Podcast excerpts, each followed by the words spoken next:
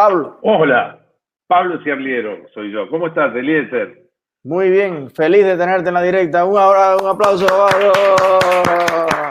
Qué gusto, qué gusto poder saludarte, Eliezer. Hace bastante que, te sigo. Yo soy argentino, estoy en Buenos Aires. Echa. Y, bueno, igual que el, igual que el, esposo o el novio de, de, Ana, que es argentino, y hace el mejor barbecue de Miami.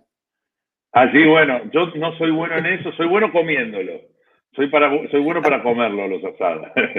Este, pero bueno, nada, quería, este, te sigo desde hace un tiempo, yo, yo soy periodista, pero me he dedicado básicamente a la comunicación política desde hace muchos años, he participado en cientos de campañas políticas en, bastantes lugares, y siempre tuve con Cuba una, un vínculo y, seguí las noticias y, he tenido grandes amigos cubanos, un gran amigo cubano que ahora está en Miami, y, y siempre me ha interesado, y hace un tiempo te descubrí y siempre pensaba que la oposición cubana tenía, este, que ahí había una paradoja entre que eh, lo que pasaba en el exilio y lo que pasaba en Cuba y esa dicotomía, y de repente te descubrí y, creo que vos tenés, un, tenés el toque, vos estás llamado a grandes cosas, y me parece que, que tenés una responsabilidad en los, en el próximo, en, los próximos meses. Este, va a pasar algo muy importante en Cuba, y creo que, que vos vas a estar llamado a grandes responsabilidades. Gracias. Este, Oye, te agradezco mucho tus palabras. No, tú puedes seguir hablando, no hay problema. Solo decirte gracias que eh, me, me, ericé y todo según estabas hablando. ¿eh? No, bueno, sí, es que, yo realmente vengo siguiendo hace mucho tiempo el tema de Cuba.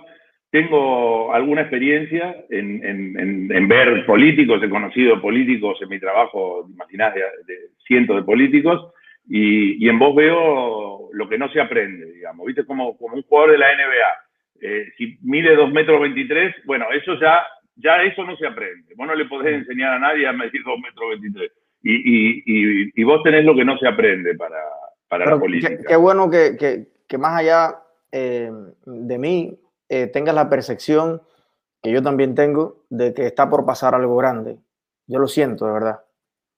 Sí, sí, yo estoy completamente seguro. Yo como soy un observador externo, estoy desapasionado, no, no tengo la, eh, escucho muchos testimonios, eh, sigo mucho tus directas, eh, veo otros, veo a, otros youtubers, este, hay, uno que me gusta bastante también que se llama Madrid. Carlito Madrid. Carlito Madrid. Este, bueno, desde hace tiempo cuando yo tenía un programa de radio la entrevisté a, a Joanny Sánchez, también a Yusnavi. Hace un tiempo vi una entrevista tuya con Yusnavi ahí en Miami. Y, me, da la sensación de que, bueno, que sí, que ahora sí ya está el... Mira, hace muchos años, un, periodista, creo que se llama Oppenheimer, escribió un libro, eh, el, el, último año de Fidel Castro, creo que en el año 2000 o una cosa así. Evidentemente estaba equivocado, pero las condiciones que él describe en ese libro se cumplen ahora. Este, esto es el fin de la dictadura en Cuba. Esto ya no tiene. La dictadura ya se terminó en Cuba. Falta que le avisen. Falta que el, que yo creo que lo que hay que hacer, yo creo que, si me permitís darte un, humilde consejo, este, es visualizar cómo sería el fin. Visualizarlo, vos como líder, visualizarlo, cómo sería el fin de la dictadura en Chile, cómo, cómo sería, y, comunicar eso. Y después, bueno, yo te recomendaría que eh, segmentes un poco la, que hagas como haría yo con cualquier campaña, si cualquier candidato me contrata a mí para una elección, lo primero que haría sería segmentar el, electorado. En este caso no hay electorado porque Cuba se ha suprimido la política hace 60 años, pero sí segmentar eh, a, las, distintas, los distintos segmentos de, la opinión y dirigirles mensajes dirigidos a cada segmento que tienen intereses distintos, ¿no? Este, Pablo, y yo creo que... Y si luego eh, nos reunimos con el Consejo del Movimiento Somos Más y te pedimos algunos, alguna ayuda. ¿Nos podrías orientar un poquito? Por supuesto, hace un tiempo te mandé un mail, cuando me suscribí al canal, que me apareció un mail, yo mandé un mail con mi, con mi número de contacto, me pongo a total disposición. por, favor, escríbenos un WhatsApp a este número, por favor. A este número, espera que, espera que ya lo, lo, ya me lo registro aquí con una foto. Y, una, me pareció este, muy impresionante lo que hiciste en Tampa. Conozco Tampa, me parece una ciudad, como la describiste, increíble. Y, y, me, gusta mucho, y, el, proyecto de unir a los cubanos en todo el mundo, este, me parece que es este, muy importante. Pero, pero digamos, me parece que, que, en Cuba lo que pasa es que la gente no tiene confianza. No que tenga miedo. Yo no veo miedo. Digamos, si yo veo que un grupo de personas, 20 o 30, arman un bote rudimentario y se lanzan siete días al rayo del sol a enfrentar la inclemencia del Golfo, esa gente no tiene miedo. Eso, eso requiere un coraje físico extraordinario. ¿Cómo puede ser que le tengan miedo a la represión? Yo creo que no es una cuestión de miedo, es una cuestión de incertidumbre. Si la gente visualizara qué es lo que tiene que hacer, qué, sucedería, y, las dictaduras así robustas, con gran institucionalidad como la cubana, con, generaciones de adoctrinamiento, en definitiva se caen de un día para el otro. No es que sucede, no es que sucede, en la Unión Soviética no es que hubo un proceso demasiado largo, fue un día. Y en un día se cayó. Y eso va a pasar en Cuba.